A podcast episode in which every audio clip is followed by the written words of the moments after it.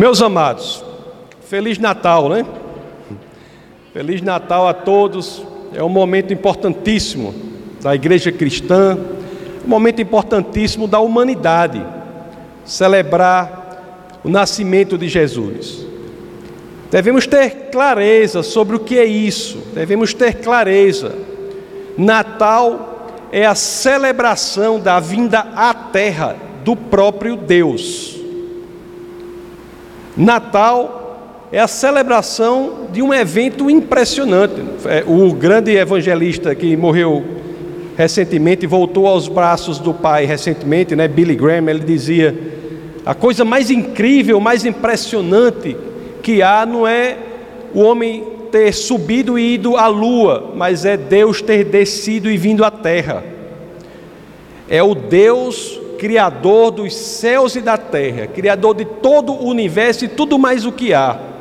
Ele vem à terra e encarna entre nós. O grande milagre, meus queridos, que nós comemoramos, ele não começa exatamente em Belém. Não sei se vocês já pensaram sobre isso.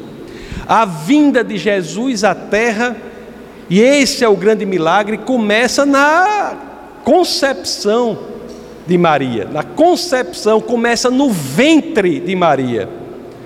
Começa em Nazaré, quando Maria recebe a notícia e o próprio Deus toma carne, encarna no ventre de Maria. O anjo Gabriel, né, segundo nos ensinam as Escrituras, o anjo vai a Maria e diz que ela será a mãe do Messias. E essa história que comemoramos hoje, sobre a qual nós nos debruçamos hoje, é uma história incrível, singela, mas poderosa. É a história da vinda de Deus à terra que começa ali no ventre de Maria. Então vamos ver Quão impressionante e incrível essa história é. Para tanto, eu peço a vocês que abram as suas escrituras, é claro, assim querendo, no Evangelho de São Lucas, no capítulo 1. Vamos ler os versos 26 e 27. Vamos ver como Lucas registra esse momento. O grande Lucas, né, um grande intelectual, um dos evangelistas, o, as Escrituras, a Bíblia, tem quatro biógrafos de Jesus. Existem quatro biografias de Jesus: Mateus, Marcos, Lucas e João. E Lucas era um grande intelectual, inclusive foi aquele que mais escreveu no Novo Testamento. Foi Lucas. Paulo foi aquele que, que mais escreveu em termos de número de livros. Mas em quantidade de textos, se você pegar o Evangelho de Lucas e Lucas 2, que é o Atos do, dos Apóstolos, a quantidade de texto é impressionante e, e, são textos incríveis. Só Atos mesmo, nós temos só nesse livro 84 fatos que são provados pela história ou pela arqueologia. É um livro de história de envergadura, de fôlego. Um livro importantíssimo, o livro de Atos. Então vamos ao Evangelho de Lucas, no capítulo 1, versos 26 e depois 27. As Escrituras dizem assim: nós vamos ler aqui a biografia de Jesus. E a biografia começa já logo no ventre de Maria. É a encarnação de Deus na terra. E as escrituras dizem assim: No sexto mês, Deus enviou o anjo Gabriel a Nazaré, cidade da Galileia. E o 27 diz: A uma virgem prometida em casamento, a certo homem chamado José, descendente de Davi, o nome da virgem era Maria. Anjo Gabriel aparecendo é notícia bombástica. É notícia bombástica. Parece aquela música do plantão do Jornal Nacional. Só que no caso do anjo Gabriel são notícias boas, né? Ele já havia aparecido o anjo Gabriel aqui seis meses antes desse momento, havia aparecido a Zacarias, falando a notícia importante. E, aliás, 500 anos antes, cinco séculos antes desse momento em que ele aparece a Maria, já havia aparecido ao profeta Daniel, levando a mensagem de Deus. E agora, meus queridos, era a vez de Maria. E ele aparecia para dar uma notícia igualmente grandiosa. Talvez uma das maiores notícias, se não a maior notícia já informada, já dada em toda a história da humanidade, porque o anjo aparecia ali para informar que o maior acontecimento que a humanidade já registrou e, viria a registrar, iria acontecer ali, onde? No ventre daquela adolescente judia, no ventre de Maria. O maior acontecimento da humanidade, a encarnação do Deus Criador dos céus e da terra, ocorreria ali, no ventre de Maria. Meus queridos, se você pensar bem, você vai concordar comigo. Nada pode se comparar à vinda de Deus à terra, meus queridos. E é interessante que quando nós pensamos sobre isso, que é objeto de nossa comemoração aqui no Natal, muitas coisas ao redor dessa história já nos ensinam muito. A vinda de Deus à terra nos ensina muito, a começar pela escolha da cidade, Nazaré. Só isso já é impressionante, porque hoje a mentalidade do mundo diz assim: Deus vem à terra, vem. Ah, então virá numa grande metrópole, não é? São Paulo, Nova York, Londres, Paris, virá numa grande metrópole. Mas Deus vem à terra, as Escrituras nos dizem, na cidade de Nazaré. Esse evento único, singular, ímpar, inigualável, aconteceria em uma cidade insignificante. É tão incrível que no Evangelho de São João, ah, bota aí, Daniel, por favor, no capítulo 1, no verso 46, o que, o que nós lemos lá? Nós lemos que Nataniel, sem acreditar que o Messias poderia vir de um lugar tão insignificante, pergunta a Filipe, essa passagem que é conhecida, né? Nazaré, pode vir alguma coisa boa de lá? Pode vir alguma coisa boa de lá? mas foi ali mesmo, em Nazaré, naquela cidade insignificante que Deus vem à terra. Nazaré não passava de uma pequena vila romana na província da Galileia. Se eu tivesse naquela situação, naquele momento, e fosse dizer, fosse narrar a história, eu diria assim: Jesus encarnou lá em nós. É lá em nós, lá em nós, onde as pessoas são picadas pelas mutucas. Onde lá no, lá na tromba do elefante. É um lugar assim. Desimportante nos negócios, desimportante na cultura. Aliás, Nazaré, meus queridos, é tão insignificante. Antes do nascimento, da encarnação de Jesus, Jesus nasce em Belém, encarna em Nazaré. Antes da encarnação de Jesus, que você pode folhear cuidadosamente todos os 39 livros do Antigo Testamento você não encontrará uma só menção a Nazaré. E se não estiver satisfeito com isso, você pode folhear todos os apócrifos. Todos os apócrifos que os católicos chamam de deuterocanônicos, pode folheá-los, não encontrará uma só menção a Nazaré. Não está satisfeito? Procure a literatura judaica, que é escrita naqueles 400 anos que separam o Antigo do Novo Testamento, que separa um livro de Malaquias do Evangelho de São Mateus, nem nos escritos judaicos do período intertestamentário entre os dois testamentos, o Antigo e o Novo, faz uma só menção à cidade de Nazaré. Mas foi ali, em Nazaré, que tudo ocorreu, tudo começou. O que isso nos ensina? Meus queridos, só a escolha do local em que Jesus encarna, em que Deus vem à terra, já é uma lição poderosíssima para a nossa vida. O que é que isso nos ensina, meus queridos?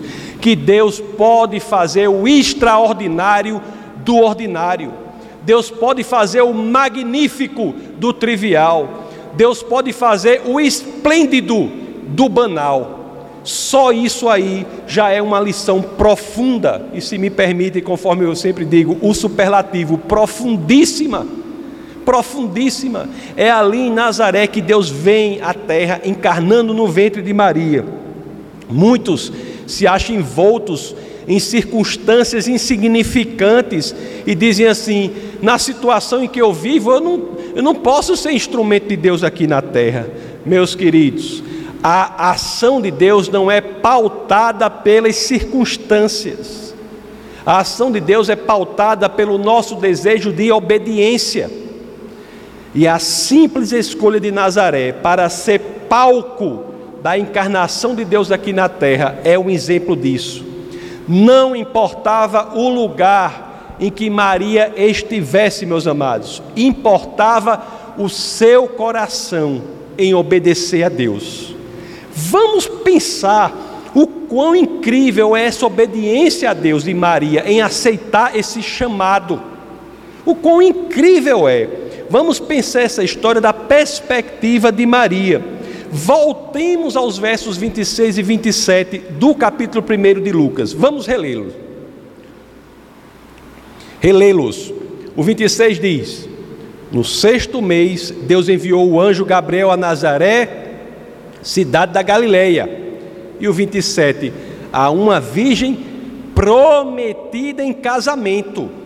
Ela era prometida em casamento a certo homem chamado José, descendente de Davi, o nome da virgem era Maria. Imaginem, meus amados, queridos irmãos, a situação de uma jovem judia daquela época, prometida em casamento para os judeus, hoje é assim, quanto mais naquela época. Era uma ligação muito, mas muito mais forte do que a ligação de noivado hoje em dia. Não tem comparação. Prometida em casamento era uma ligação fortíssima. Aliás, para quebrar uma promessa de casamento, era um processo equiparável ao divórcio. Maria ali, uma jovem, as escrituras não falam da idade dela, mas a tradição diz por volta de 16, 17 anos. Naquela situação, uma judia prometida em casamento recebe a presença do anjo. Ela deveria ficar apreensiva, né, com o que iria acontecer. O que o anjo vai dizer? É tão impressionante que às vezes quando nos deparamos com a situação, né, que o Senhor vai falar com a gente, a gente cresce em apreensão, ficamos meio assim. E o verso 28 de Lucas que iremos ler, eles nos mostra o cuidado de Deus conosco. Pois antes mesmo de dizer, o anjo já a consola e lembra a ela de que de que no cumprimento do chamado de Deus para a nossa vida, nós não estamos sós. Olha o que o verso 28 diz: o anjo, aproximando-se dela, disse: Alegre-se, agraciada. Maria ficou apreensiva. Anjo Gabriel apareceu. Eita, é bomba, é notícia. É notícia, ficou apreensiva e imediatamente vem o cuidado do Senhor conosco, né? O anjo do Senhor diz: alegre-se, agraciada, mude o seu ânimo. O chamado de Deus traz alegria é para você se alegrar pela possibilidade de ser instrumento de Deus aqui na terra. Alegre-se. Por quê? Porque você não está só, o Senhor está com você. Outra coisa importante aqui, meus queridos, é que nós lemos, né? Alegre-se e você veja, agraciada. As Escrituras se referem a Maria como aquela que recebe graça. Se você for ler isso em grego, né, conforme vocês sabem, o Novo Testamento é escrito em grego, o Antigo é escrito em hebraico, com algumas partes em aramaico. Aramaico era a língua diplomática da época. O, o, Novo Testamento em grego, o Antigo em hebraico, com algumas partes em aramaico. E se você for ler isso em grego, agraciada em grego está assim no particípio passivo como aquela que recebeu graça. Ela não é a fonte da graça, ela é a destinatária da graça de Deus, assim como somos todos nós. Todos somos agraciados, recebemos graça do Senhor para cumprirmos a missão que Deus nos dá aqui na terra. Se você, meu amado, meus amados irmãos, se você sente dentro de você que Deus lhe chama a fazer algo maior do que você acha que pode fazer, você provavelmente está correto. Deus nos chama mesmo a fazermos algo maior do que pensamos que podemos fazer. Por quê? porque Deus nos dá uma missão, mas Ele caminha conosco. Nós não estamos sós. O que ocorre, a consecução, o sucesso da missão a que somos chamados, é fruto da caminhada de Deus conosco. E assim era com Maria, né? Deus está com você, está com você. Agora é claro, quando nós recebemos algo assim, não quer dizer que você fica tranquilo, a carne, ela nos leva a outros lugares, isso nos dá inquietude, quando toda a vida que temos que abrir mão do controle da nossa própria vida e confiar no Senhor não é fácil. A fé é isso. Essa é a luta que temos que lutar aqui na terra. É a luta de quê? De confiar no Senhor. Então isso nos deixa inquietos. A obediência a Deus, ela traz em nós que não temos a fé, temos que trabalhar a fé. Mas quando não trabalhamos isso, isso nos traz um desafio. Porque nós temos que ter a convicção de que o futuro será promissor, não pelas circunstâncias, mas pelo Senhor, graças ao Senhor. Já falei para vocês certa vez aqui a diferença entre fé e otimismo. Qual é a diferença entre fé e otimismo? Qual é a diferença entre esperança e otimismo? O, o otimismo, ele sorri para o futuro por causa das circunstâncias do presente. O otimista é aquele que diz: as circunstâncias estão favoráveis. Aí você é otimista, sorri para o futuro. A fé, a esperança não. Ela sorri para o futuro não por causa das circunstâncias, mas apesar das circunstâncias. A esperança faz com que a gente possa sorrir para o futuro, não pelas circunstâncias, mas pelo Senhor, por causa do Senhor, porque o Senhor está conosco. Mas não é fácil. Tanto que o verso 29 nos diz que Maria ficou um pouco intranquila. O que é que o verso 29 nos diz? Maria ficou perturbada com essas palavras, pensando no que poderia significar esta saudação. É totalmente aceitável, né, meus queridos, que uma jovem naquela situação estivesse assim. Hoje em dia, seria da mesma forma, você imagina uma judia naquela época. Já pensou uma jovem de 16 anos recebeu uma notícia dessa? Ficou perturbada, né? Assim, ele não tinha recebido a notícia, mas ficou perturbada. O que é que vai acontecer? E é interessante que quando temos perturbação diante da presença do Senhor, o Senhor logo nos explica. Lá em Lucas, no capítulo 30 ao 33, do verso 1, vamos ler o 30 ao 33. As escrituras dizem assim: Mas o anjo lhe disse, Maria estava perturbada, o anjo disse: Não tenha medo, Maria você foi agraciada por Deus. Você ficará grávida e dará à luz um filho, e lhe porá o nome de Jesus. Ele será grande e será chamado Filho do Altíssimo. O Senhor Deus lhe dará o trono de seu pai Davi, e ele reinará para sempre sobre o povo de Jacó. Seu reino jamais terá fim. Espera aí, Bota aí no verso 32, é, Daniel. Você já prestou atenção para o que Lucas diz aqui? Da metade para o final. O Senhor, ele lhe será grande, será chamado Davi. O Senhor Deus lhe dará o trono de seu pai Davi. O Senhor Deus lhe dará o trono do seu antecedente Davi. E o que é que diz o 33? E ele reinará para sempre sobre o povo de Jacó, e termina assim: seu reino jamais terá fim. O filho de Davi, quem é Jesus? O filho de Davi, cujo reino jamais terá fim. Uma coisa muito curiosa e que às vezes as pessoas pulam logo é no começo do, do Evangelho de Mateus, o primeiro dos Evangelhos, é o que inicia o Novo Testamento, é o que inicia as biografias de Jesus, as quatro, Mateus, Marcos, Lucas e João, nesta ordem. É interessante que em Mateus, o primeiro verso do Novo Testamento, quando vai apresentar o biografado, que é Jesus de Nazaré, como é que o evangelista apresenta? Vamos ver Mateus 1:1. Como é que ele apresenta? Diz assim, ó: registro da genealogia de Jesus Cristo, filho de Davi filho de Abraão. Vocês já se perguntaram por quê? Por que nós vamos bio, fazer a biografia deste, do Deus que vem à terra? E em Mateus já começa assim: quem é? O quem é o biografado? Registro da genealogia de Jesus Cristo. Esse é o primeiro verso do Novo Testamento. Filho de Davi, filho de Abraão. Por quê? Lá em Lucas fala também que nós lemos, né? O filho de Davi. Por quê? Meus queridos, e isso é muito importante que nós saibamos hoje, quando celebramos a encarnação e a vinda de Cristo à terra, de Jesus da terra. O menino que encarnaria no ventre de Maria não seria mais um profeta. É um erro achar que Jesus é um profeta.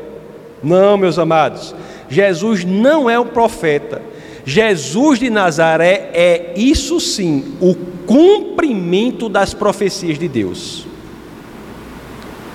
Jesus não é um profeta, ele é Deus vindo à terra para cumprir as suas profecias. O Natal se resume a quê? Olhe quão importante é o Natal. O Natal é a celebração de Deus cumprindo as suas profecias em Jesus Cristo. Como assim? Vamos entender, né? Vamos entender isso. É por isso que Jesus é introduzido como filho de Davi, filho de Abraão. O sentido teológico disso é belíssimo, é profundo. É nos dizer que Deus é fiel, Ele cumpre as suas profecias. Por quê? Primeiro, vamos ver por que filho de Davi. Por que filho de Davi? Como é, qual é o ponto de partida investigativo nas Escrituras para que eu saiba o que quer dizer isso. Ora, o ponto de partida é o que? É ver nas Escrituras o que é que Deus promete a Davi sobre seu filho. Vamos ver o que é que Deus promete a Davi sobre seu filho. E aqui nós vamos ver uma passagem das Escrituras que talvez seja uma das mais mal entendidas ou mal compreendidas. Está na segunda de Samuel, no capítulo 7. Vamos ler do verso 12 até a metade do verso 14. Essas escrituras que vamos ler registra o que Deus diz a Davi sobre seu filho. Vamos ver o que, que diz. Muita gente de forma errada pensa que essas escrituras estão se referindo a Salomão. Vamos ver se é Salomão mesmo. Olha o que as escrituras dizem. Quando a sua vida chegar ao fim, tá Deus falando a Davi, né? Quando a sua vida chegar ao fim e você descansar com os seus antepassados, escolherei um dos seus filhos para sucedê-lo. Aí o povo, epa, é Salomão. Um fruto do seu próprio corpo e eu estabelecerei o reino dele. Epa, Salomão. E o que é que diz o 13? Será ele quem construirá um templo em honra ao meu nome. Pronto, é Salomão é Salomão. Mas aqui vem a informação que tira Salomão dos candidatos a serem aquele a que esse verso se refere. Porque as escrituras dizem: "E eu firmarei o trono dele para sempre. Eu serei seu pai e ele será meu filho." Meus queridos, não é Salomão. Nós sabemos o que? Sabemos que o filho imediato de Davi, Davi foi Salomão. Sabemos disso. É verdade, conforme eu disse, que foi Salomão quem construiu o templo em Jerusalém, inclusive com o material que havia sido coletado pelo seu pai Davi. Mas a questão é: será que é esse templo que Salomão construiu, de que as Escrituras falam em 2 Samuel, no capítulo 7? Não é. Por quê? Porque as Escrituras dizem no verso 13 que o trono será firmado para sempre. Foi isso que ocorreu com o templo, o trono de Salomão? O trono de Salomão foi firmado para sempre? Não, foi destruído o trono, o templo, tudo. E não só uma vez, duas vezes, conforme vocês sabem, né? O templo construído por, por Salomão foi destruído por Nabucodonosor II, o grande rei da Babilônia, e depois foi reconstruído por Herodes para fazer uma, como é que diz popularmente, uma média, para fazer uma média com os judeus, né? Não é popularmente que faz, né? Para agradar os judeus, inclusive historicamente é uma coisa incrível, porque Herodes reconstrói o templo e nunca entra no templo, por não ser judeu, isso é incrível historicamente falando, com respeito aos judeus, mas Herodes reconstrói o templo e esse templo é destruído novamente no ano 70 depois de Cristo por Roma. Mas Deus não disse: "Eu firmarei o trono dele para sempre". Então não é de Salomão de que as escrituras falam aqui, meus queridos. Não é deste descendente de Davi que as escrituras falam aqui, meus queridos a esta promessa feita por Deus haveria de ser cumprida em outra pessoa. Deus ainda haveria de cumprir esta promessa. Em que filho, em que descendente é construído o templo que dura para sempre? Em Jesus de Nazaré, cuja encarnação e nascimento nós celebramos no dia de hoje. É por isso, meus queridos, que aqui no Evangelho de Lucas, vamos reler no capítulo 1, da metade do verso 32 até o 33, a, os evangelhos dizem assim: o Evangelho de São Lucas diz assim, da metade para o final: O Senhor Deus lhe dará o trono de seu pai Davi, e o 33, e ele reinará para sempre sobre o povo de Jacó, seu reino jamais terá fim. Meus queridos, da mesma forma, o evangelho de Mateus, o primeiro evangelho, ele tem cuidado lá em Mateus 1:1, Daniel, quando ele fala, registra a genealogia de Jesus, filho de Davi, filho de Abraão. Ele está apresentando este Deus, o Deus criador dos céus e da terra, que nasce para cumprir as promessas que foram feitas a seu povo. Ele nasce para ser o templo que nunca é destruído, para é, ser está no trono que nunca é destruído, que dura para sempre. E aqui, filho de Abraão. Por que filho de Abraão? Porque Jesus é também o cumprimento de uma promessa que Deus fez em Abraão. Lá em Gênesis, no capítulo 12, no verso 2 a 3, nós temos uma das promessas mais belas feitas pelo Senhor. Chega para Abraão, que era um idólatra, Abraão, um idólatra, e o que, que o Senhor diz? Farei de você um grande povo e o abençoarei, tornarei famoso o seu nome, e você será uma bênção. E o 3: Abençoarei os que o abençoarem, e amaldiçoarei os que o amaldiçoarem. Por meio de você, todos os povos da terra serão abençoados. A descendência de Abraão seria por meio dela que todos os povos da terra seriam abençoados.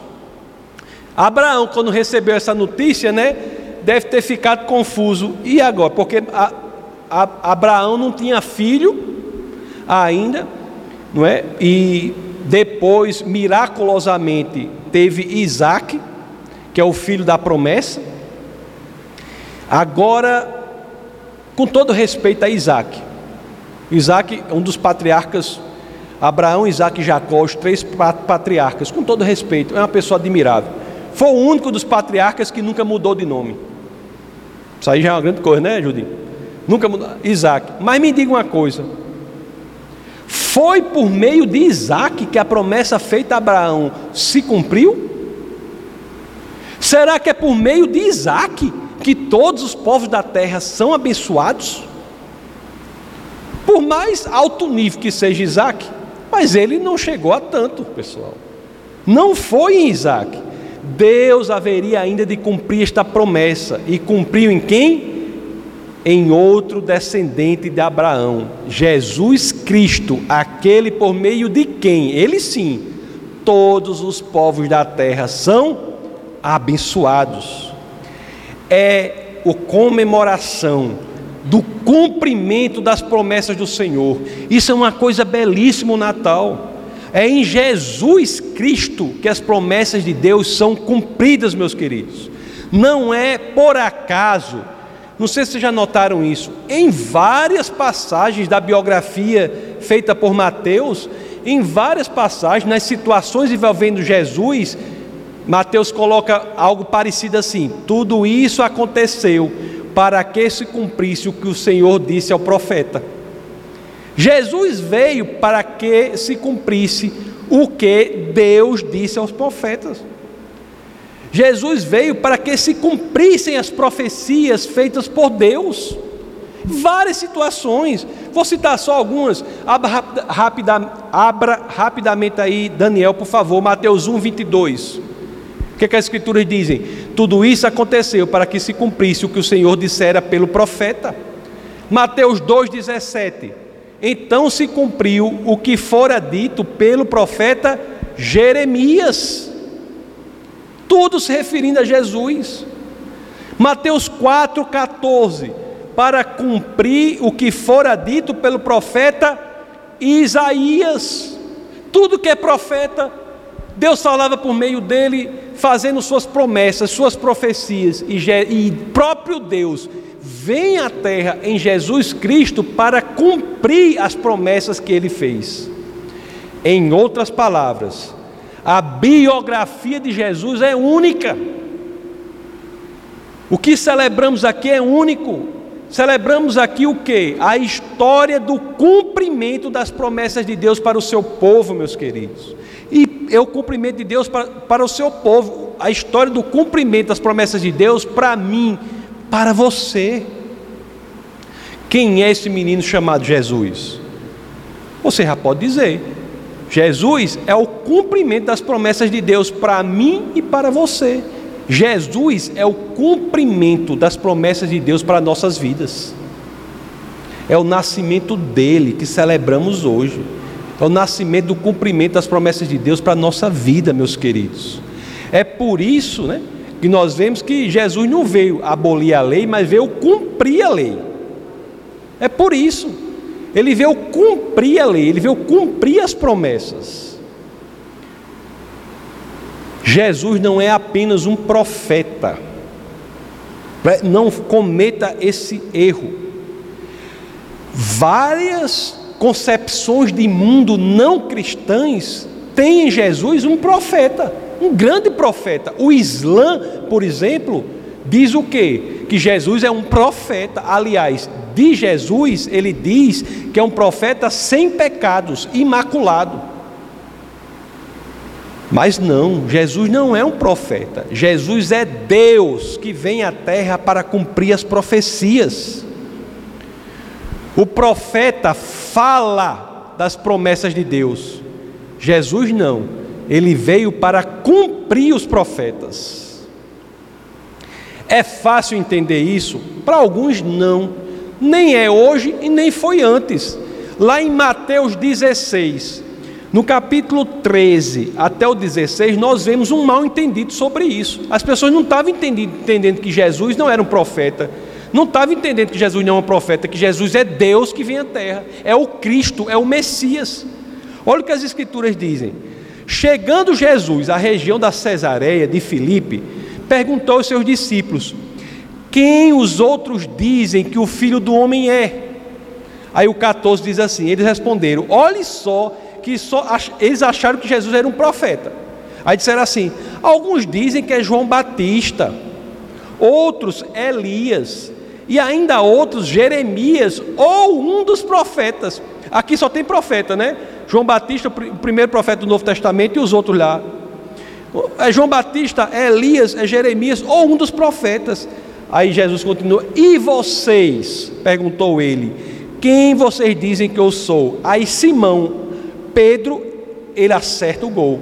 Acerta. Ele diz: Tu és o Cristo, o Filho do Deus vivo.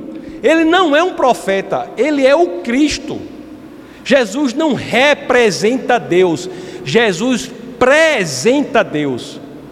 Ele não é uma representação de Deus, ele é o próprio Deus. Isso é importante, isso muda tudo. Muda tudo na nossa teologia, tudo.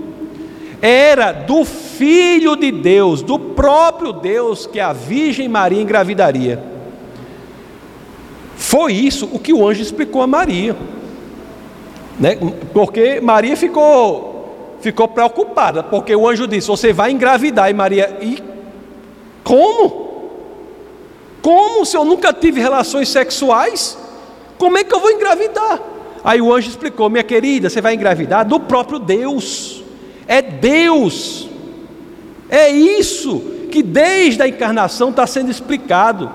Não é um profeta, não é alguém que vai falar por Deus, é o próprio Deus. Lá, vamos voltar para a história de Lucas, a narrativa de Lucas, no capítulo 1, verso 34 e 35. Porque Maria está nessa, nessa, nessa, coisa. E aí? Aí diz: ó, perguntou Maria ao anjo: Como acontecerá isso se eu sou virgem? Aí o anjo explica, né? vai explicar. Em outras palavras, o anjo vai dizer assim: Minha querida, não é uma concepção e um nascimento como outro qualquer. Nunca aconteceu nada assim e nunca acontecerá novamente. Porque o anjo diz assim: o anjo respondeu: O Espírito Santo virá sobre você, e o poder do Altíssimo a cobrirá com sua sombra. Assim, aquele que há de nascer será chamado Santo, Filho de Deus. É isso que celebramos. O que é que o anjo está dizendo assim? Está dizendo assim: Maria, a sua gravidez se dará por iniciativa do próprio Deus. Meus queridos, nós temos aqui a expressão sublime da encarnação de Cristo. A expressão sublime. Olhe, Deus é um Deus de milagres.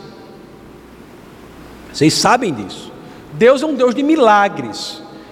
Há muitas gravidezes miraculosas na Bíblia, muitas. o verso subsequente aqui, o 36 e o 37, fala até da gravidez de Isabel. Vamos ler 36 e 37. Também Isabel, sua parenta, terá um filho na velhice. É, essa parte fala, fala de muitos velhos enxeridos, porque assim, é todo mundo na velhice. Também, só, só Maria não, mas esse aqui, ó. Também Isabel, sua parenta, terá um filho na velhice. Aquela que diziam ser estéreo já está em seu sexto mês de gestação, pois nada é impossível para Deus, de fato, né? Nada é impossível para Deus. Aliás, quem era esse bichinho que estava na barriga aqui de, de Isabel? Quem era? João? João Batista. Estava lá, João Batista, o primeiro profeta do Novo Testamento, estava lá na barriga de Isabel. E, e, e João Batista, você já, já. Deixa eu dizer um negócio para vocês aqui.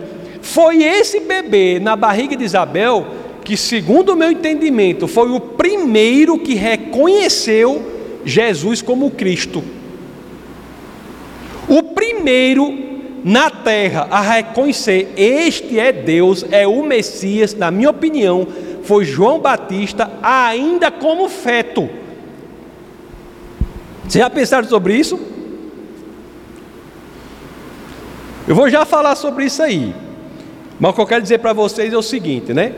O que Maria ia acontecer com ela. Não era fácil. E nós temos aqui no verso 38, nós temos uma das expressões mais belas de alguém em relação à obediência ao chamado do Senhor. O verso 138 diz assim, ó, quando o anjo diz o que vai acontecer com ela, olha o que Maria diz: Sou serva do Senhor que aconteça comigo conforme a tua palavra. Isso é belíssimo. Já pensou se nós fôssemos todos capazes de dizer isso, Senhor, que aconteça comigo conforme a tua palavra? Então o anjo a deixou. Meus queridos, Natal é uma celebração sublime. Eu disse para vocês, nunca ninguém havia sido concebido assim, nem voltaria a ser concebido assim. Nunca ninguém havia nascido assim, nem voltaria a nascer assim. Tem vários nascimentos miraculosos. Zacarias e Zacaria e Isabel, que a gente já viu. Tem João Batista, Abraão e Sara, nascimento miraculoso também. Elcana e Ana tiveram o, o grande profeta Samuel. Tudo miraculoso. Todos os nascimentos foram foram miraculosos, existem gravidezes miraculosas até hoje. Deus intervém, pode intervir na vida de cada um. Nós cremos na atuação de Deus na vida de cada um. Mas o que aconteceu aqui com Jesus é diferente. É diferente. Porque em Maria não há a utilização da união do homem e da mulher. Não. Não há. É único. E o cerne, o centro do ministério de Maria é o que? É aceitar que esse milagre único acontecesse em seu ventre. Não é pouca coisa. Eu já disse, para uma judia daquela época, não é algo fácil de aceitar. E tudo isso acontece para quê? Para que Deus possa vir à terra para cumprir as suas promessas, meus amados. Você quer ver outra diferença importante do nascimento de Jesus e de todos os demais? Por exemplo, eu, quando fui concebido, minha vida começou ali. Cada um é assim. Na concepção inicia-se a vida, mas a de Cristo não. A vida daquele menino não se iniciou na concepção, não. A vida de Jesus Cristo não se iniciou na concepção como se iniciam a, as vidas de todas as demais pessoas, não. Por quê? Porque Ele é Deus, é o Cristo que sempre existiu. Lá em João, no capítulo 1, verso 1, que a pastora leu no começo, diz o que? No princípio era aquele que é a palavra, em grego está, era o Logos. No princípio é aquele que era Deus. Ele estava com Deus, ele era Deus. E lá em João 1,14, porque o João 1,1 fala da concepção, João 1,14 fala do nascimento. Aquele que é o Logos tornou-se carne e viveu entre nós tornou-se carne, concepção, viveu entre nós. Vimos a sua glória, glória como do unigênito vindo do Pai, cheio de graça e de verdade. Natal não é a comemoração do início da vida de Jesus, não. Outro erro. Não é a comemoração do início da vida de Jesus, não. Jesus sempre existiu. Natal é a comemoração da vinda à terra daquele que existia antes do tempo. Nós temos que ter Jesus no lugar que ele deve estar. Jesus é Deus, ele vem à terra e é isso que comemoramos no Natal. Jesus é o Deus que vem à terra. E é isso, é importante que nós saibamos. Por quê? Por que é tão importante tudo isso que falamos? Por quê? Por quê? Porque veja bem, se você pensa que Jesus é uma grande pessoa, foi um grande professor, um grande rabbi, um grande rabino, um grande exemplo. Mas se você não pensa que Jesus é Deus, você não consegue fechar a teologia da Bíblia. Você não consegue entender o Novo Testamento. Por quê? Se Jesus é, é, é pelo fato de Jesus ser Deus, de ser o Deus que vem à Terra, que tudo no Novo Testamento faz sentido. Ele é como, como C.S. Lewis dizia: ah, eu, eu, ele dizia assim: é como você acorda de manhã, você acorda, abre os olhos e está de manhã, mas você não está vendo o sol, mas é graças ao sol que você vê tudo mais que existe. Jesus é como o sol. É graças a Ele que vemos, damos sentido a toda a teologia do Novo Testamento. Ele é o sol que clareia toda a teologia neotestamentária, do Antigo Testamento também, mas principalmente do Novo Testamento. Por quê? Por ele ser Deus é que nós podemos dizer, é por isso que nós pregamos aqui. Jesus, em Jesus você encontra o que o mundo não pode oferecer. Por que, que nós pregamos isso? Por que, que eu tenho a convicção plena de chegar aqui e dizer para você o que o mundo não lhe oferece, esse vazio que você tem dentro de si, que nada no mundo consegue preencher, porque muita gente fala do problema do sofrimento é um problema real. Mas já ouviram falar no problema do prazer? Pessoas que podem se auto proporcionar tudo que o mundo pode oferecer, mas mesmo assim dentro de si está um vazio. Por quê? Porque esse vazio só pode ser preenchido por algo de outro mundo. É por isso que nós dizemos que Jesus preenche isso aí, porque ele é de outro mundo, ele é Deus. Tem uma história, eu sempre conto aqui, de um grande jogador de futebol americano que foi campeão do Super Bowl, que é, a, que é a final do, do, do campeonato americano lá de futebol americano lá. Rapaz, o cara foi campeão do Super Bowl, foi eleito o melhor jogador, o MVP, o melhor jogador da temporada, é o máximo para eles lá. Aí foram fazer a entrevista com ele e disseram para ele assim: Fulano, como é que você se sente diante disso tudo? Aí ele foi honesto o suficiente para dizer: Nunca me senti tão solitário, tão vazio. Por quê? Porque tudo o que o mundo pode oferecer, ele viu que não era suficiente para que ele preenchesse aquele vazio dentro dele. Não é por outra razão que depressão, ansiedade são em, não são exclusivos, mas são primordialmente doenças de pessoas que têm recursos financeiros. Primordialmente. Quem mais, a classe, o extrato social que mais sofre com depressão é aquele que tem dinheiro. Por quê? Porque se encontram, se deparam diante da realidade dura de que o mundo não pode preencher o vazio. Só pode preencher esse vazio que vem de outro mundo. E nós podemos dizer, é Jesus. Por quê? Porque Jesus é Deus. É por Jesus ser Deus que eu posso ter a convicção de dizer: Jesus pode construir a ponte entre o outro mundo e este mundo, pode nos reconectar com Deus. Por quê? Porque Ele em si é Deus. É por Ele ser Deus que nós podemos pregar com convicção: é a salvação para este mundo. Porque Ele não é deste mundo, Ele é Deus. É por Ele ser Deus que dizemos: Ele joga a boia da salvação. Você pode escolher viver a eternidade no paraíso, se você escolher seguir Jesus Cristo. Por quê? Porque Jesus não é apenas mais um homem, pessoal, não é um profeta, não é um grande professor, não é um pregador fabuloso, não é um exemplo de moralidade, nada disso qualifica ninguém para ser a saída das, dos problemas existenciais mais profundos, nada disso, por melhor que seja. O que qualifica Jesus para ser a saída é: Ele é Deus. Ele é Deus. E é interessante que Jesus é Deus e escolhe vir como homem. Ele é homem e é Deus. E aqui nós também celebramos, e uma coisa importante, né? Nós celebramos a vinda de Jesus como homem. É isso que celebramos. Olhe, muitos quando pensam sobre isso, às vezes não se dão conta.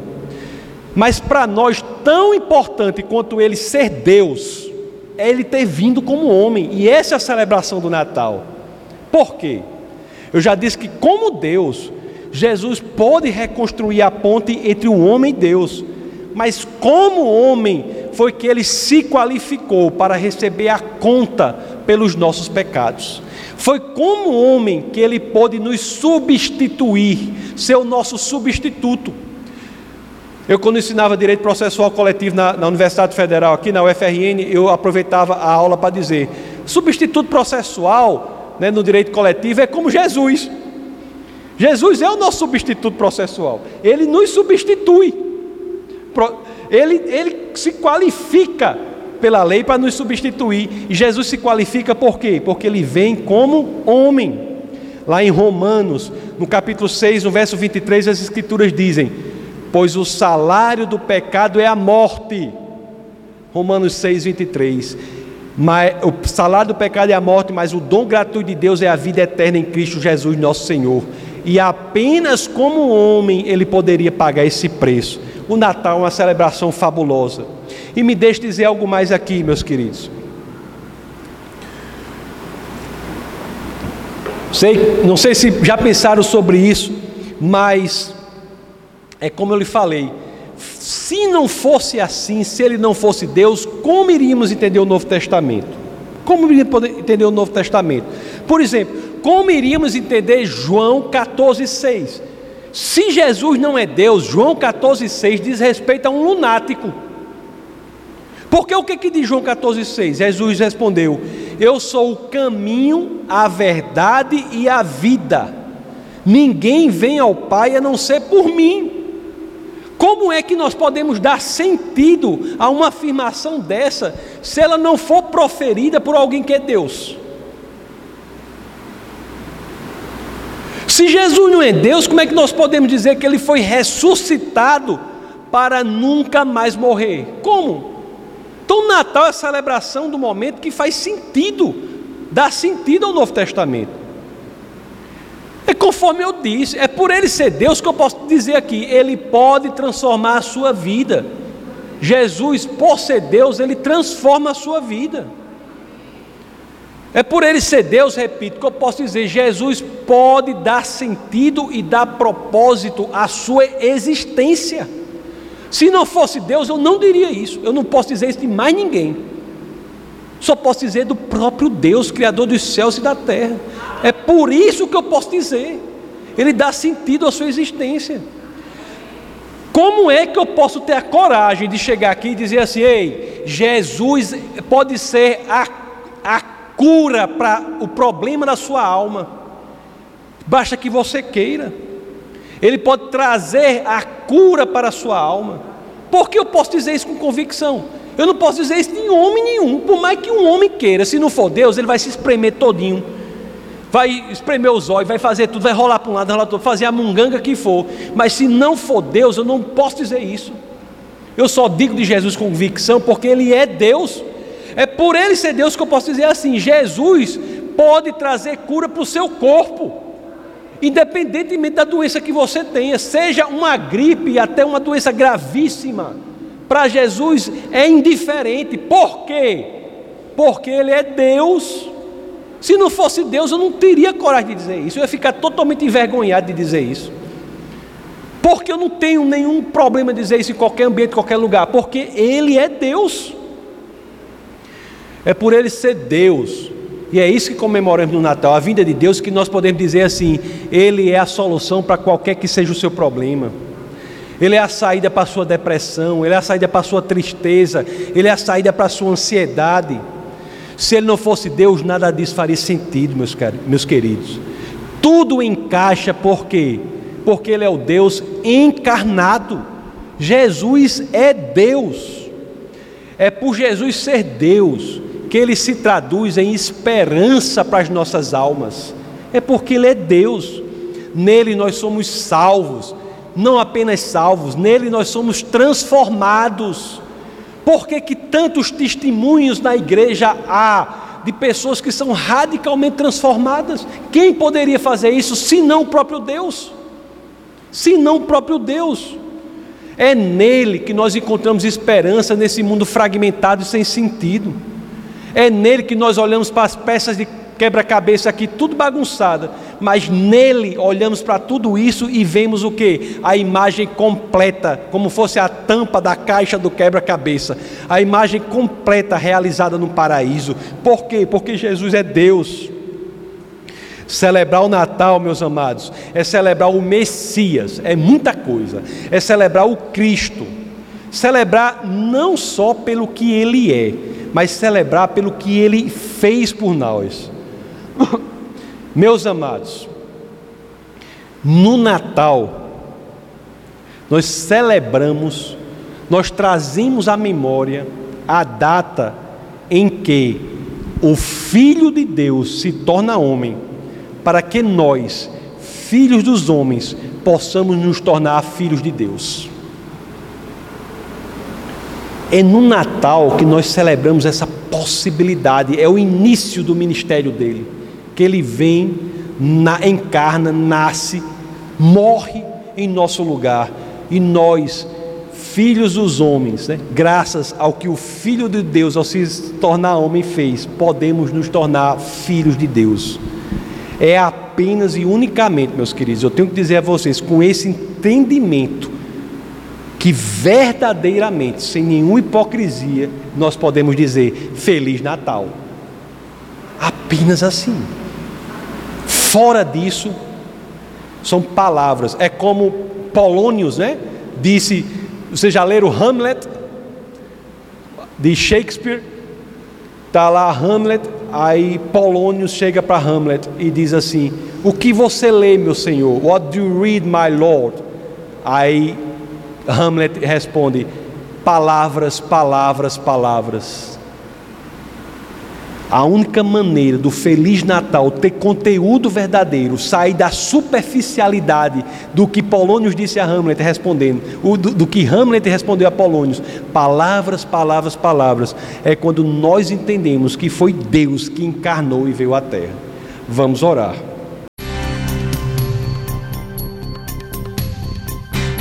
Essa foi uma produção do Ministério Internacional Defesa da Fé, um ministério comprometido em amar as pessoas, abraçar a verdade e glorificar a Deus. Para saber mais sobre o que fazemos, acesse defesadafé.org.